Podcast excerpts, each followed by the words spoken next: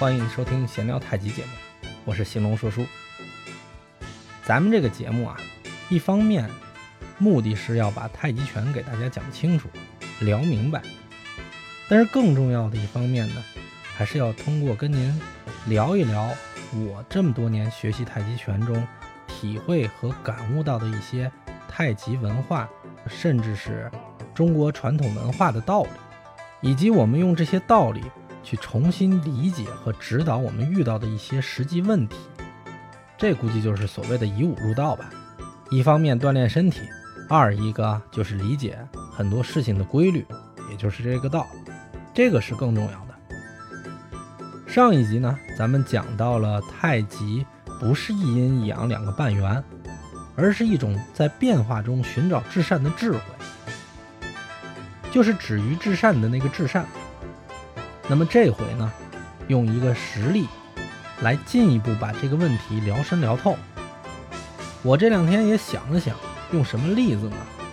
正好十一月十号，中国和美国在联合国气候变化格拉斯哥大会上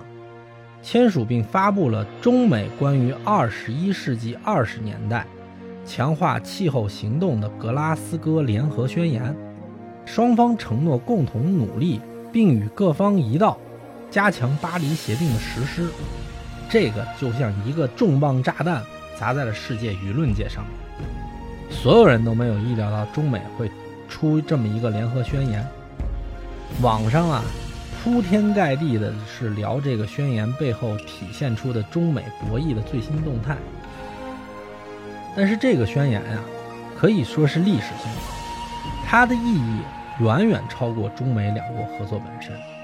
所以我今天在这儿呢，也不讲这个，咱聊点其他的。透过太极的智慧来看这个宣言，近些年西方，尤其是欧洲各国，他站在道义的制高点上，把这个减排问题呢喊得震天响。但之前中国和美国作为两个全球排放量的大国，在这一问题上呢，一直不太应和。欧洲人提出的条件，那大家也都知道，一个国家要发展，那么在技术不变的前提下呢，一国工业化越扩张，就会越带来排放量增加的问题。可以说，排放权在短期内就是一个国家可以提升自己工业化水平的权利。说白了，就是这个国家经济发展的权利。欧洲各国大家都知道，他们已经进入了后工业化时期。所以在炒作节能减排方面，他们是最积极的。说白了，目的就是要我发展可以，你不行，这不强盗逻辑吗？但是大家也都知道一个普遍的道理啊，就是我们国家通过三十年的这个发展啊，环境问题已经进入了一个不可回避的问题。前些年不是有这么个梗吗？说北京二十岁的时候站在德胜门能看着西山。三十岁的时候站在德胜门能看着西直门，四十岁的时候站在德胜门上连德胜门都看不见了。这当年说的就是一七年左右北方的这个雾霾。我们可以这么看，经济社会发展和环境保护，这就是这个世界上的一阴一阳两个方面，他们的互动就符合太极的这个道理。如果偏重某一方都是不可的。想必当年雾霾横行的那个生活，谁也不想看到。那么要经济发展，又得节能减排。打个比方说，我们签了这个宣言，那就得是又让马儿跑，又不能让马儿吃草。去年《中华人民共和国国民经济和社会发展第十四个五年规划和二零三五年远景目标纲要》，那后面咱就。称这个就是“十四五”规划啊，这个里面啊，这“十四五”规划里面对节能减排非常明确的讲了，说落实二零三零年应对气候变化国家自主贡献目标，制定二零三零年前碳排放达峰行动方案，还有一个就是锚定努力争取二零六零年前实现碳中和。这里面还有对二零三五年的展望是怎么说的呢？他说，我国将基本实现社会主义现代化，经济实力、科技实力、综合国力将大幅跃升，经济总量和城乡居民收入将再迈上新的大台阶，关键核心技术实现重大突破，进入创新型国家前列。这就非常明确了，我们既要经济增长，我又要环境保护。那您说了，这是不可能的呀。那么就只剩下了一个方向上的选择，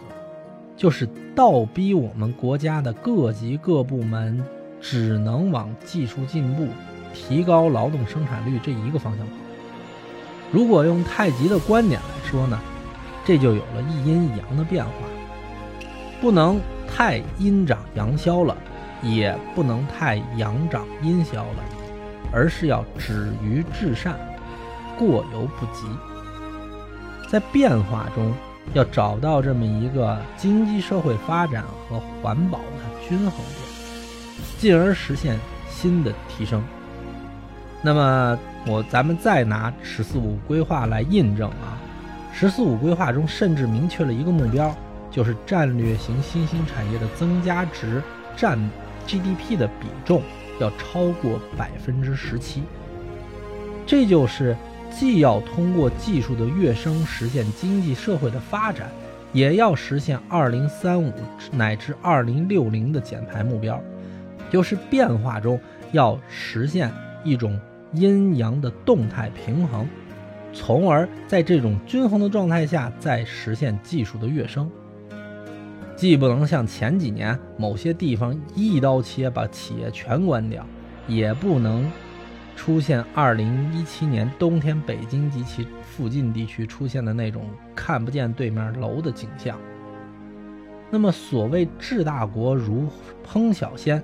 就是要明白大国的治理啊，要在多个因素中寻找那种临界点，寻找一种至善的状态，根据出现的问题，时刻来调整自己的状态，就是太极上讲的。无过不及，随趋就伸。其实说发展和环保就是一个微妙的平衡，而这个平衡呢，又不是绝对的平衡，它是一个动态的平衡。